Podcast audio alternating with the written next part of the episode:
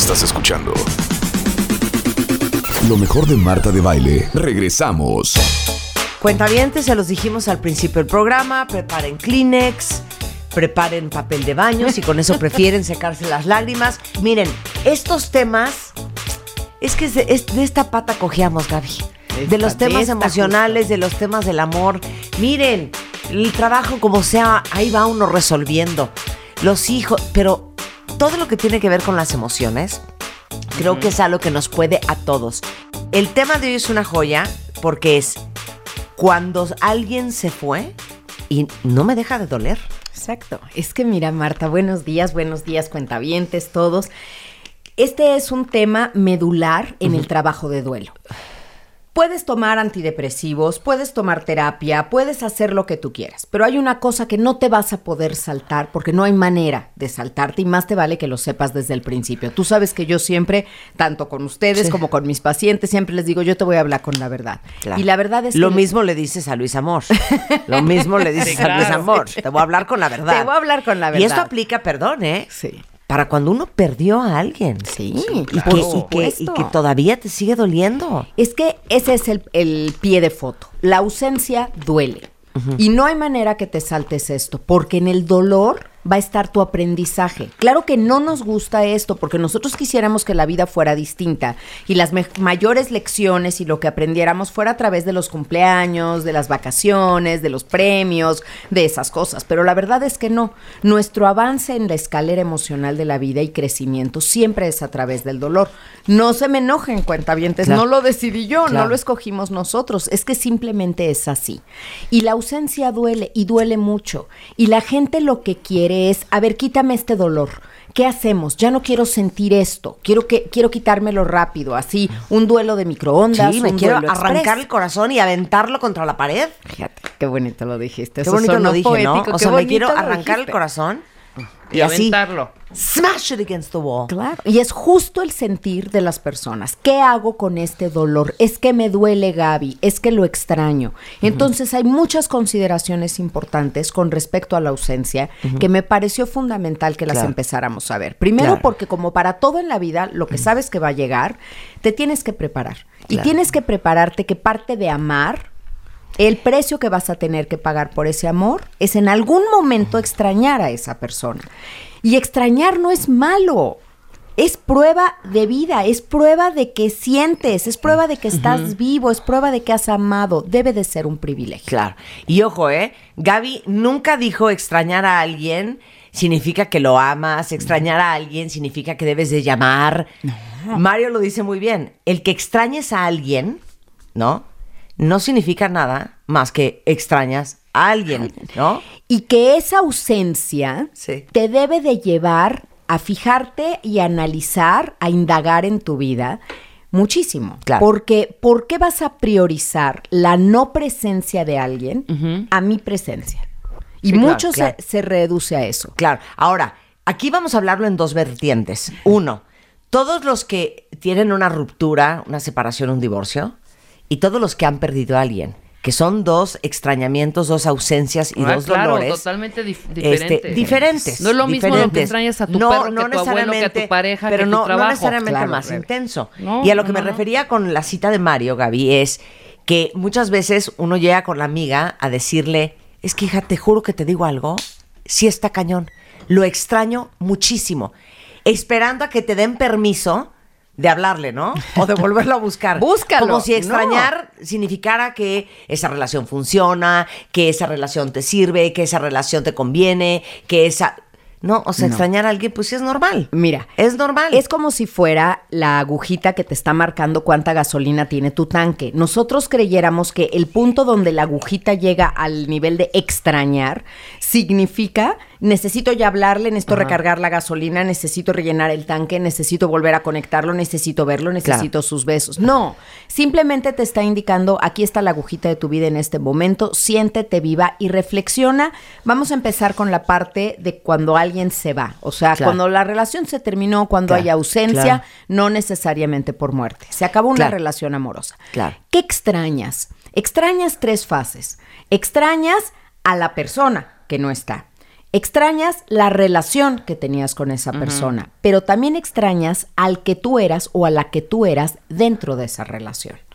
Yo me he dado cuenta, Marta, que de las tres fases, la más intensa es cuando me extraño a mí, extraño la que yo era, extraño sentirme embaraz- eh, embarazada, no, enamorada. Claro, claro. extraño sentirme enamorada, sentirme que estoy de novia con la vida, que todo Sí. me parece bien, que estoy alegre, que tengo ganas de arreglarme, que Claro. tengo esa ilusión extra para ir al trabajo. Esa es la más dura, porque me confronta con, no solo no estás aquí, yo estoy sola. Claro. Que es la, el otro Claro, lado. claro, claro. Y ojo, no dijiste la primera, ¿eh? Porque esto es, esto es tema de debate. La primera es el extrañar a la persona. Y yo les diría para todos los que están en, esta, en este dolor de ausencia de alguien, lo siguiente. Hagan un ejercicio de profunda reflexión y pregúntense eso. Si realmente extrañas a la persona o realmente extrañas lo que iba a ser y no fue, la esperanza que traía esa persona en sus brazos, la ilusión de un futuro que traía esa persona en sus brazos, pero en realidad, si se llama Jorge, si se llama Juan, si se llama Pedro, Raquel, Rebeca o María, da igual. Porque a veces no, no es que extrañes a él, extrañas lo que él representaba para ti. Exactamente. O lo que tú habías puesto, exacto, lo que tú Exacto. depositaste en él, mis Exacto. expectativas. Exacto. Y yo a veces, porque esto lo oigo muchísimo en terapia, cuando alguien me dice, yo creí que ya había encontrado al bueno. Yo Sí. creí que este ya era. Yo creí que ahora sí. Es que yo aquí ya había apostado para no envejecer sola. Eso es lo que tú extrañas. Si somos honestos, totalmente honestos, vamos Claro. a ver que pasando por un cernidor, nuestro extrañamiento, son muy pocas las veces que realmente extrañas a la persona per se. Claro. Por quien era, por lo que valía. Claro, porque si hacen una lista ustedes y empiezan a romper la historia en su mínima expresión, empiezas a quitar, a ver, ok, extraño la ilusión que tenía de que me iba, por ejemplo, a casar, o de que nos íbamos a ir a vivir juntos, o de que íbamos a tener mijitos, o de que íbamos a comprar una casa juntos. Y extraño estar acompañada los sábados y con quién tener, este, ir a las bodas. Y extraño la compañía y los tacos del domingo en la mañana. Hay quien Todo eso lo extraña extraño. pelear. Eh, Claro, extraño pelear, extraño O sea, hasta tener la plan, rutina. Sí. extraño, puedes extrañar Eso revela Entonces, rutina. Sí, si separas todo eso y entonces te pones a pensar en esa persona, a ver, pero Ya pelada. no ex, no extraño, sí, ya, Sí, ya pelada. o sea, de veras Ok, pelarlo, sí. pero no extraño, o sea, un vaivén de emociones y tampoco extraño que yo lloraba mucho y tampoco extraño que me causaba mucha angustia y ansiedad y tampoco extraño que la verdad es que al final no confiaba en él. Entonces, cuando, te, cuando pelas a la persona de pelar como pelarías una cebolla y pelas la situación, son dos historias totalmente diferentes. Claro. Y puedes extrañar la ilusión de, la esperanza de todos los planes y los proyectos, pero en realidad a la persona no. Cuando yo hago esta decantación, Sí, en- en- decantación. así que se Sí. vaya al fondo lo que realmente es y arriba en la superficie floten otras cosas. Cuando alguien me ha dicho, ¿sabes qué? Extraño hasta sus ronquidos. Cuando estábamos juntos, roncaba y yo peleaba y me enojaba y todo, pero hoy que no está, extraño sus ronquidos. Te das cuenta que eso que no estaba en tu plan, eso que no eran tus expectativas, O quizá y eso por que lo odiabas. que peleabas Sí, sí, sí. y que lo odiabas en su momento, después también se vuelve algo de me hace falta. Me hace falta, fíjate lo que es ausencia. Cuando pensamos en esencia, es justo el, el olor, la concentración, la, el habitar algo. La ausencia, A siempre es no, es vacío. No tengo tu esencia. Y entonces eso es lo que me hace falta. Porque muchas veces creemos que la esencia de alguien, su presencia, nos complementa y nos hace una mejor persona. Eso es un error. Eso es un error y tenemos que saberlo porque entonces, claro, tú te vas y al irte tú es como, yo ya no soy la esposa de, yo ya no soy la amiga de, yo ya no soy la compañera de y dejo de ser como si me borrara. Y para vivir la vida no necesitas una goma, necesitas tu lápiz y un sacapuntas para que cuando se le acabe la punta al tuyo, le vuelvas a sacar punta. La goma no importa. Porque hay mucho lugar donde escribir. Pero tú no debes de sentir que si la otra persona no está, tú te nulificaste, tú ya no eres, una parte de ti ya no es. Sí, claro. Pareciera que al, en el, al fin de cuentas lo único que cuenta en esta vida Es es, que tengas a pareja. Es alguien. tener un bulto junto. Pareciera que si no tengo a alguien, no la he hecho. No he triunfado en la vida. No tengo material estoy completa. para llegar a la reunión de exalumnos a decirles, no estoy completa. Claro. ¿Por qué tenemos esta sensación? Estar sola no es tan malo. Dejen de sentir lástima por ustedes si están solos o solas por ahora. No Bueno, pasa nada. Confiesen, cuentavientes, ¿cuántos de ustedes en la lloradera por el dolor de la ausencia se han metido al baño a llorar enfrente del espejo? Ah, no, sí, claro. El llorar enfrente del espejo, o sea, Sí. Auto, auto, teniendo lástima de ti. de es ti como, misma. es como, como, eh, digamos que como generar autolástima. Y cuando te estás viendo en el espejo y estás llorando, en realidad lo que estás diciendo es, pobrecita de mí. Estamos- cómo estoy de destruida. Estamos diciendo una palabrota. Yo sé Es- reconocer sí, a palabrotas cuando la veo. Lástima. Lástima. Cuando tú te tienes das lástima. Lástima es creer que la otra persona, cuando dices pobrecito, que es de las peores palabras Sí, del diccionario, sí.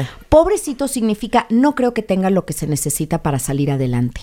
Es menospreciar a alguien. Si te lo dices frente al espejo, tómala.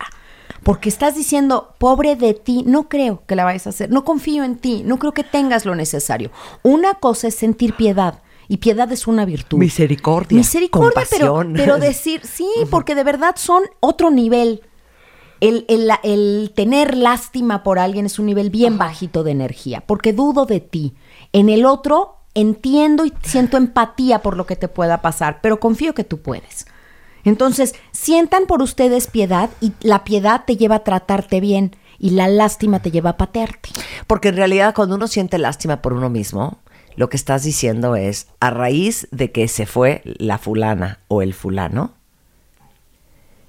yo ya no soy nada. Soy un estropajo. Yo ya soy un trapo claro. viejo, yo ya no, no, no valgo nada, yo ya estoy incompleto, yo Y ya ahí- no sirvo. Ahí te va algo muy fuerte. ¿Qué haces con eso? Probarle al otro o a la otra que hizo bien en irse.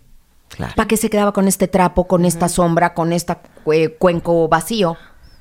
Tú al contrario, tu misión a partir de que algo se acaba es casi casi, aunque no lo vas a hacer por eso, pero probarle al otro qué equivocado estaba en haberte dejado con todo lo que vales. Es tu momento de demostrar eso. Claro, y no por él, ni por ella, por ti. Por ti. O sea, ti. como un buen ejercicio de autoconstrucción. Claro, de motivación. Claro. Decir, ¿sabes qué? El haberme dejado fue un error. Yo no tengo que ir por la vida recordándotelo, pero tengo que probarme a mí mismo que soy una persona digna de que estén conmigo y todo, y que si te fuiste, tiene más que ver contigo y con tus asuntos que conmigo. Claro. Ese, es, ese es el punto. Y finalmente, eh, el quinto punto tiene que ver mucho con la ausencia, que lo vamos a conectar aquí, cuando sí alguien ya murió. Es no habitar tu casa del difunto. Hay casas, Marta, que si tú vas y te empiezan a decir, mira, este florero era de mi abuelita, esta vajilla en la que estamos comiendo, bueno, era de mi mamá que en paz descanse. Este cuadro me lo regaló mi tío cuando él en su testamento dejó que era para mí. En el baño vas y está lleno de conchitas, caracoles y estrellas de mar, que finalmente son cadáveres. Toda la casa es un muerto. Es un muerto. ¿Dónde está la vida, la actual? Debemos de revisar en nuestra casa cuando algo se terminó. Hay cosas que tienes que quitar. A mí me ha pasado regalos que me había traído alguien que era mi amigo y que ya no somos amigos. Sabes que yo ya no quiero bajar y desayunar y ver el cuadrito que me dio. No me interesa tener el- la foto del viaje que él hizo o ella hizo. Ya la quitó. Porque también eso ya es parte del pasado. Entonces, revisa tu casa en el presente para ver si tu casa está habitando el hoy o sigue en el ayer. Porque eso también te va llevando a un estado de ánimo. O sea, estás hablando literalmente de tu casa. Sí, de tu casa, porque la casa fuera es el lugar donde mora tu cuerpo y el cuerpo es la casa del alma.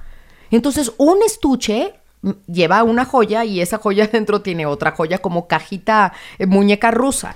Pero Así les digo una cosa, yo extendería la casa porque habitamos en nuestras casas, pero también habitamos en nuestros celulares. Claro. Y claro, si te hace bien, sí. y si te hace bien, aunque quedes como una teta y como una infantil imbécil, ya no tenerlo en Facebook, o ya no tenerla en WhatsApp, o ya no tenerla, ¿me entiendes?, en tu, en tu Snapchat, o es igual a seguir con el marco de fotos con tú y él en la boda de tu primo en tu buró. Es lo mismo. No creo que te, que te haga ver infantil quitar a alguien de redes. Una vez lo hablé con Álvaro Gordo, estuvimos hablando de la etiqueta y el protocolo que se debe de seguir en esos casos. Parte de cerrar el libro y de terminar es entender que yo fui parte de tu mundo y de tus amigos y todo, pero ahora yo me retiro. Claro. Quien esté interesado de tus Y amigos si eso en es lo que te a hace buscarme, bien a ti, eso es lo que te hace bien a ti. ¿Cómo te hace sentir? Te vale que digan que eres una teta. Sí. Y que qué inmaduro y que qué infantil que ya lo bloqueaste. Ni modo. Eso es lo que te hace bien. Eso es lo que necesitas tú para sobrevivir. Porque Sí, en mi época, ahora sí voy a sonar muy abuelita, pero era mucho más fácil Ay, terminar claro, con hija. alguien. Bueno, pero hija, claro. no te vayas, no te vayas sola. En nuestra época, Sí, sí. no teníamos que delete Facebook, delete Nada, Snapchat, delete WhatsApp, delete y- SMS, delete, nada de eso. No, nada más arrancabas la M del directorio telefónico. O sea, Si lo más que podías Martínez. hacer, lo más que podías Tachar el hacer, teléfono y era de flojera y complicadísimo, es pedirle a una amiga que te acompañara a pasar enfrente de su casa. Claro. Eso Ah, era lo claro. más que Claro. podíamos hacer. Si era Ese era vecino, nuestro estoqueo. Si era vecino, capaz te lo encontrabas, ¿no? Sí. Pero ahora tienes esta ventanita morbosa Sí, donde sí. tú dices que te asomas a ver su vida. Claro. Y bueno, ya también entendamos como adultos que en esa ventanita uno nada más pone foto de los momentos felices. Claro, claro. Nadie pone su foto de, Claro. mira, me estoy llorando, mírame si te Mira, extraño. igual, regresando al importas". ejemplo de. Rebequita de 8 años. Tú expondrías a Rebequita No. a que la lastimen, No. a que la sobajen, a que la ninguneen. No, Harías todo para protegerla de que no le pasara eso. Entonces, si tú sabes que a ti te va a afectar ver el siguiente día en el Facebook de la fulana o del fulano, soltero por fin. Ay. Si te va a poner mal, de veras, bloquealo y no lo veas. Claro, Exacto. claro. No. Pero muchas veces aprovechamos eso también para subir fotos y hacer cosas. Mandar Porque- mensajes. No, para que el otro vea que te la estás pasando bien también, ¿eh? O, O sea, sea- no solo para estar estoqueando, sino para que un amigo le cuente que estuviste en una fiesta y que, Que si vio la con foto que acabas de subir de tú hasta las manitas guapísima. carcajeándote en la foto. ¿Y No, qué necesidad? Sí. Decía Sí, Mario no hay Benedetti. necesidad en absoluto. No tengo que llevar el ladrillo conmigo para que sepan de qué está hecha mi casa. Con que lo sepa yo. Sí, sí, muchas veces las si yo redes estoy nos bien, no hunden tengo que estarlo diciendo. Nos destapan, dime de qué presumes y te diré de qué careces. Limpien su casa. Sí, es, limpien Ojo, su casa. Porque no quiero que se hagan bolas. Limpiar su casa, escucha esto, Luis, mi amor. Limpiar tu casa sí es meter a lo mejor en una caja todo lo que te recuerde esa persona, a lo mejor momentáneamente guardar el anillito que te regaló, la crucecita, el relojito, la cosita. A lo mejor sí es hacer eso. No es guardar sus cosas en la caja y hablarle para decirle que a dónde quieres que se las lleve. Eso no es. No es. Eso no, es. Eso ya. Porque ese es otro gran pretexto de, hija, ni modo que me lo quede. O sea, le tengo que hablar y decirle a dónde quiere que se lo lleve. ¿Dónde quieres que ¿Quiere te lleve? Rastrillo, muriendo además. necesita su foto ahorita de cuando tenía cinco años. No necesita Si un se la das en cuatro viejo. meses no pasa nada, ¿eh? Claro, claro, pero eso en el fondo es un deseo desesperado de que en el momento que me vea se le abrirá la luz y entonces se dará cuenta que ha vivido en Claro. el error y que me necesita de Y nuevo. si se muere por su eh, serie completa de House of Cards, que la tienes tú en DVD, Que se compre otra. que te hable. Claro. Que ya te hablará. y que pase él por ella. Exacto. Si le hace falta, ¿no? Exacto. O, e- o ella por él. Exacto. Mira, Para concluir. Sí, nos falta esta, esta parte, si, si tenemos tiempo, de cuando alguien, realmente, cuando alguien falleció, ya que lo, lo hablaremos. Es decir, que yo sé que esa es la necesidad también cuando muy alguien grande. se muere. Nada más quiero como cerrar aquí. Yo sé que la ausencia por muerte o por defunción de alguien es otra historia totalmente diferente. Pero también, y perdónenme si suena muy cruel lo que voy a decir, los muertos no tienen cosas. Entonces, dejemos de estar diciendo, este es el cuarto de mi hijo, este es el coche de mi esposo, ya no es de ellos. Y las cosas también tenemos que actualizar nuestra casa, nuestro closet, para decirle a nuestra vida, se vale vivir. El que yo esté vivo no es una traición. No seamos responsable con el muerto e irresponsable con el vivo. A los ¿Sabes muertos. qué? Yo sí creo que hay que hacer un programa del dolor de la ausencia cuando pierdes a alguien, cuando se muere sí, alguien. totalmente. O sea, completamente. sí hay que amplio, dedicarle, hay que dedicarle un y- espacio entero y lo haremos. para todos los que estuvieron escribiendo que sí lo necesitan. Y hay Sí. una frase que dice, ahorita que estás diciendo de limpiar y que dice oración a los muertos y a los vivos atención. Exacto. Así. Y, y, eh, principalmente a ti, porque tú estás viva y esa no es ninguna traición. Bueno, eh, Gaby Pérez Islas tiene una serie de libros. Uno de ellos es este, Cómo curar un corazón roto, que es una joya. Búsquenme, ahí estoy en Facebook, Gaby Pérez Tanatóloga, en Twitter, arroba Gaby Tanatóloga, y en YouTube, en este canal maravilloso que nos mantiene juntos, Gaby Tanatóloga, para que vean todos los martes los tanatotips que subimos con mucho cariño para ustedes y respondiendo a los temas que me solicitan. Muchas gracias, Gaby. Al contrario, un gustazo. Y con esto nos vamos, cuentavientes. Estamos de regreso mañana en punto de las 10 de la mañana. Lo mejor de Marta de Baile. No se vayan mucho más que aprender y escuchar el resto de la tarde, solo en have